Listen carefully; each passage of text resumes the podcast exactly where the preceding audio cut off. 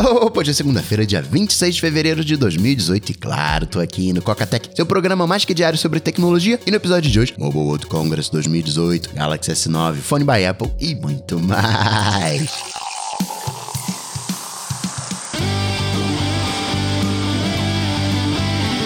Dicas, produtividade, tecnologia, opinião, comportamento, tendência, notícias. Cocatec. Cocatec, a sua dose diária de tecnologia. Apresentação Gustavo Faria. Tem um recadinho da Quadro para você, Coca. Quadro, que é uma escola de desenvolvimento mobile que prepara os amantes da tecnologia a entrarem para o mercado de programação, desde o básico até o avançado. Mercado mobile que você sabe está mega aquecido, diversas oportunidades. Você pode desenvolver o seu próprio aplicativo, trabalhar para terceiros, aquele freela, trabalhar para grandes empresas, startups, montar a sua própria startup. Por isso que a Quadro oferece o iOS Swift Bootcamp, onde eles simulam o dia a dia de um desenvolvedor profissional, preparando você para criar qualquer aplicativo para iPhone e iPad. É a maior formação do Brasil, 200 horas. Você sai apto a mudar de carreira ou, quem sabe, a mudar de vida. Isso porque a Quadro possui a maior galeria de aplicativos publicados por aluno e centenas de empresas já foram treinadas. Globo, UOL, Bradesco. Para você que é fora de São Paulo ou até mesmo fora do Brasil, tem o um curso ao vivo, aulas em tempo real para você tirar dúvidas na hora com o instrutor. Não é aula gravada, é interação em tempo real. Lembrando que todas as turmas acontecem com um número reduzido de alunos, ambiente VIP para extrair o máximo de conhecimento. Tira a sua ideia do papel, vem para quadro. Turma de março, inscrições abertas. E para você que é Coca, condições especiais. Notícias. Notícias. Coca Tech. Hoje não tem jeito, tem que falar de MWC, Mobile World Congress, tem que falar da atualização do S8 agora pro Oreo.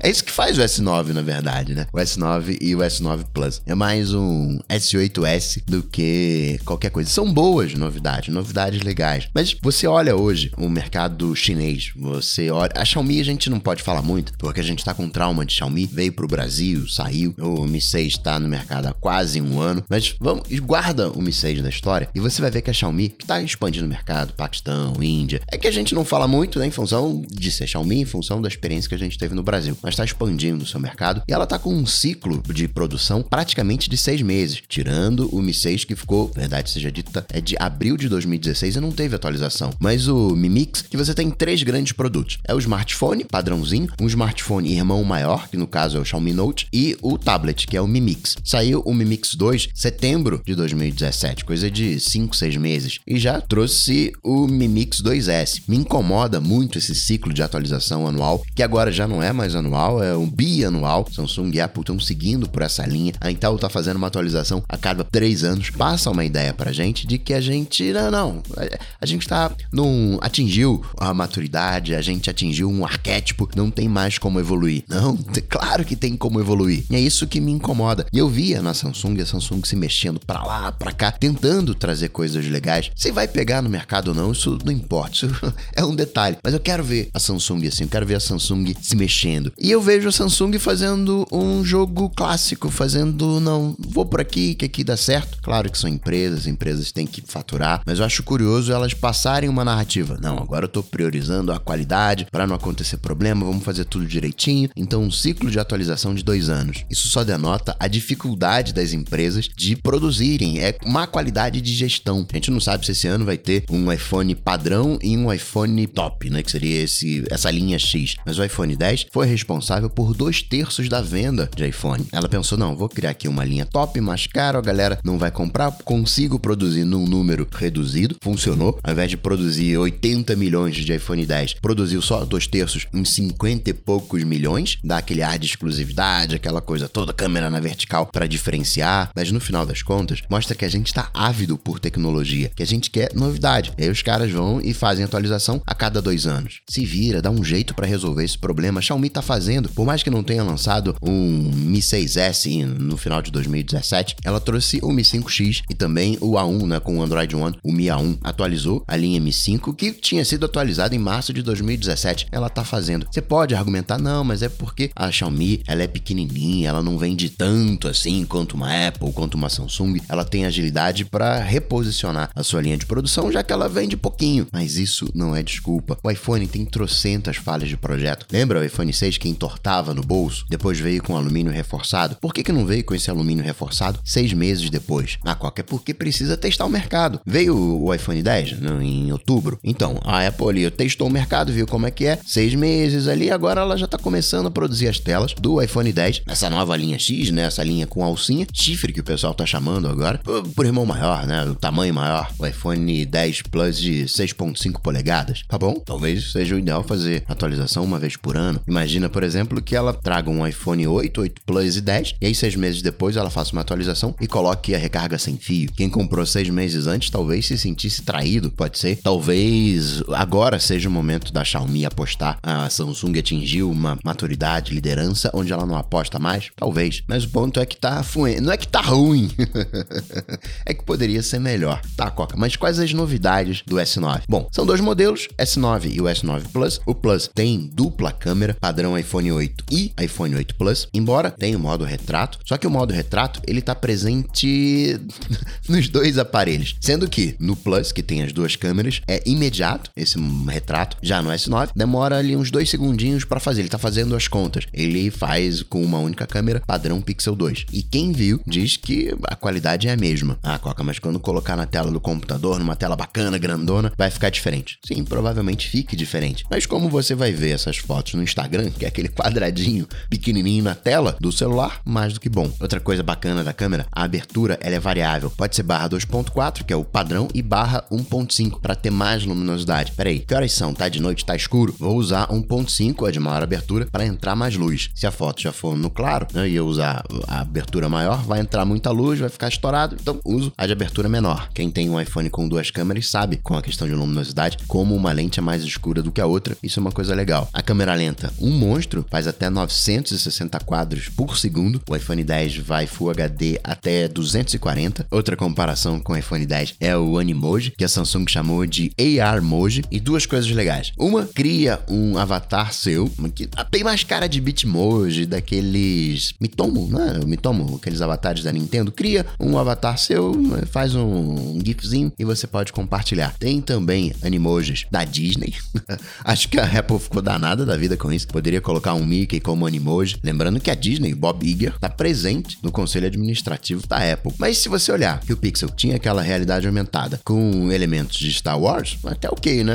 A Disney tá jogando um jogo limpo, não tá, não tem preferidos, não tem queridinhos. Mas considerando que tem Mickey e Minnie no, no Apple Watch, Toy Story, acho que o Timóteo ficou um bocadinho chateado. Tem desbloqueio por íris, tem desbloqueio por impressão digital, que ficou abaixo da câmera, muita gente estava reclamando, isso é o lado bom da Samsung. A galera reclama, eles obedecem. Colocou embaixo da câmera, não tá mais ao lado, tá mais acessível. Eles bolaram um tal de scan inteligente, Intelligent Scan, que combina íris com reconhecimento facial. O shape é o mesmo, 5.8 polegadas no S9 e o 9 Plus 6.2 polegadas, embora ele ficou menorzinho, um milímetrozinho menor, ou seja, um melhor aproveitamento de tela. É um sanduíche de vidro, um design que a Apple adotou ali em épocas de iPhone 4, que para mim é um dos mais bonitos. Aí ela abandonou, veio com no, no iPhone 5 aquela coisa meio mista. No iPhone 6 inaugurou a traseira de metal, de alumínio, e agora voltou com um sanduíche de vidro, vidro na frente, vidro atrás, com uma moldura de aço, forçando um pouco a barra. O Jet Black já seria um teste rumo a esse tipo de design. O mercado como um todo já adotou esse estilo de sanduíche de metal ali em 2015, 2016. O S6 já é assim, o Xperia Z3, o Mi Note da Xiaomi, o P7 da Huawei. O conector de fone de ouvido não foi embora, tá ali presente. O alto-falante agora é estéreo com a ajuda da AKG que a Samsung comprou. Aliás, falando de som, rolou um papinho de que a Apple viria com um fone de ouvido premium over the ear padrão Beats, mas com qualidade. Aproveitando esse bom momento de HomePod, que a galera curtiu a sonoridade, a galera tá impressionada assim com a qualidade sonora. Audiófilo, audiófilo mesmo, talvez até vire um pouco a cara, né? né? Mas quem tá acostumado com caixinha de som fuleira, pô, peraí, não, esse som aqui é bom. Uma maneira de você reconhecer boas caixas de som falando de qualidade. Pode ser que você não goste da maneira como o som é apresentado, mas estou falando da dificuldade técnica em produzir. Você tem que reparar os agudos, você tem que escutar os agudos bem nítido a uma longa distância, porque os agudos, eles não vão muito longe. Então, digamos, você tá na sala, tá tocando uma música,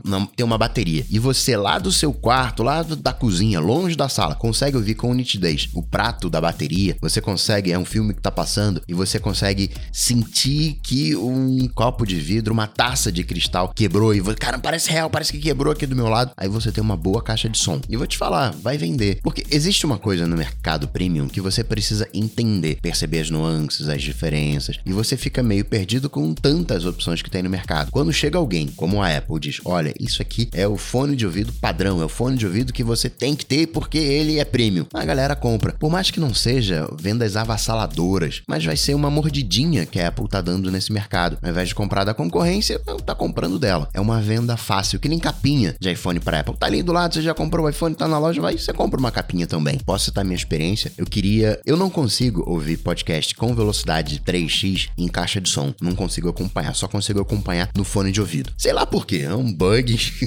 o cérebro aceitou assim. E aí até eu pensei, vou comprar um fone de ouvido né, desses grandões com uma qualidade melhor para quando estiver em casa curtir uma experiência mais bacanuda. Eu já tenho caixinhas de sons bacanudas para ouvir aquela música e o fone de ouvido não chega nem perto. E para podcast, o AirPod acaba oferecendo uma experiência melhor. Você pode deitar, virar a cabeça, aquele fonão você tá num modo é, degustação, você não, não, tem que ficar meio prestando atenção, você não pode dormir, não pode virar a cabeça. Tudo bem que com os AirPods você também não pode dormir, né?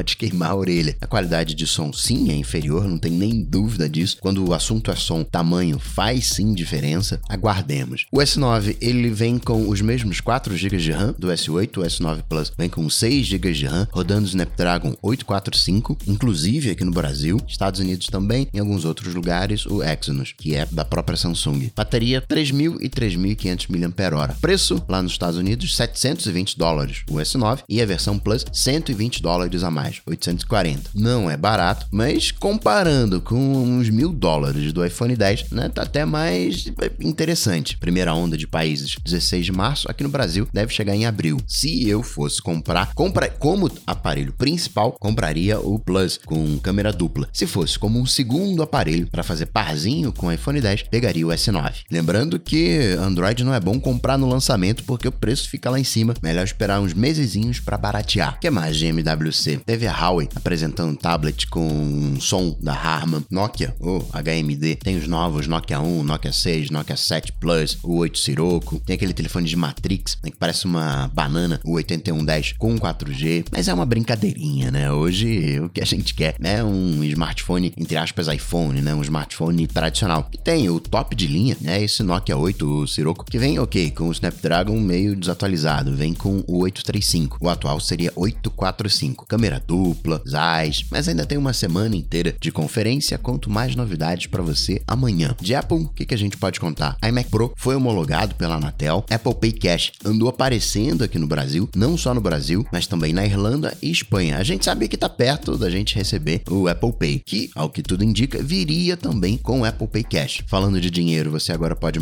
jogar o seu salário para contas de Nubank, para contas de PagSeguro, contas entre aspas não tradicionais. O Conselho Monetário Nacional aprovou. Banco do Brasil, que eu falei, vai permitir que você faça algumas operações através do da internet, né? do, do Facebook, do Messenger. Vai permitir também que você faça suporte, atendimento pelo WhatsApp. Não vai consultar seu saldo pelo WhatsApp, mas vai ter um gerente à sua disposição para o que o banco chama de relacionamento. E qual é Next?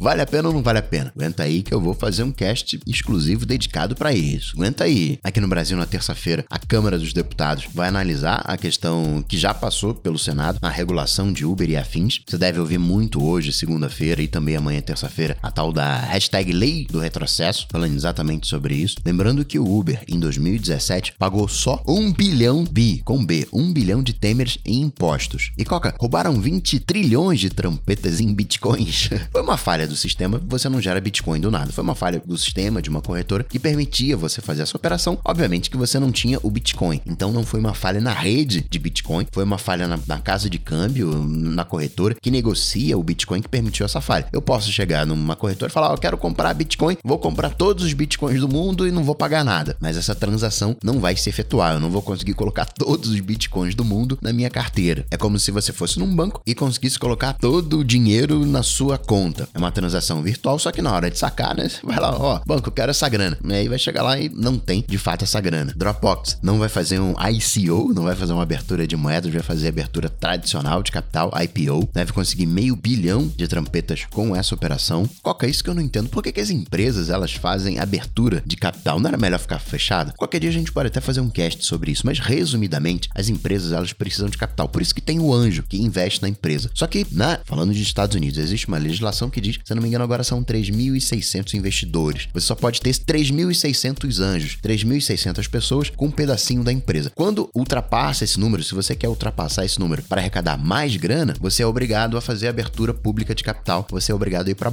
Fora que é uma maneira que algumas pessoas usam para definir que deixou de ser startup. Se é uma startup, até ter o capital aberto. Quando você tem um capital aberto, você vira uma empresa, digamos, grande, deixa de ser pequenininha, deixa de ser uma startup. E para finalizar, registrar algumas coisinhas. Se você tem o Windows XP, Vista ou até mesmo um Apple TV original, a iTunes Store vai deixar de funcionar a partir de 25 de março, daqui um mês. A Apple está patrocinando Machine Vision Conference em Israel. Nem precisa dizer o interesse que a Apple tem nessa área. Face ID, TrueDep. Ah, outra coisa que eu lembrei aqui do S9 que eu não cheguei a comentar. Tem uma série de funçõezinhas também na Bixby. Identificação. Pega uma garrafa de vinho. De, ah, isso aqui é uma garrafa de vinho. Aquele Word Lens que você pega uma placa e traduz uma placa em tempo real. Bixby é espertinha. Alô Siri. Obviamente, no dia de lançamento do S9, a Apple lançou uma campanha falando da fotografia do iPhone 10. Foram 4, 5 vídeos que estão aqui nas notas do episódio para você espiar. A campanha First Dance. Na Espanha, em Logronho, a sala Amos Salvador está em exposição a arte que inspirou os wallpapers do iPhone 10. O iOS 11.3 deve chegar essa semana para você que usa InnoReader. O OneRed agora se integra, leitor RSS. O Anchor chegou na versão 3 e o bacana, antes ficava entre aspas preso dentro do Anchor. Agora tem a opção de publicar nos podcasts né, no iTunes, na Apple, Google Play Music, inclusive no Spotify. Eles fizeram uma parceria. Anchor é uma espécie de Twitter de áudio, uma rede social de podcast, algo nesse meio. E por último, sábado, dia 24 de fevereiro, Steve Jobs completaria 63 anos. A gente sabe o que ele fez pela tecnologia com o iPhone, acho que foi o seu maior feito, que começou com um computador, acho que foi o auge, o iPhone, o iPad, também revolucionou a música, cinema de animação, mas acho que o grande legado que Jobs deixa para a história é siga o seu coração sem ser piegas. Aquele discurso que ele faz como paraninfo em Stanford é emblemático. Você está fazendo alguma coisa mais de uma semana e não é aquilo que você gostaria de estar tá fazendo, então vai, siga o seu coração, por mais que não faça sentido num primeiro momento. Mas depois, olhando para trás, a gente consegue conectar os pontos. Jobs, resquiesca-te, empate.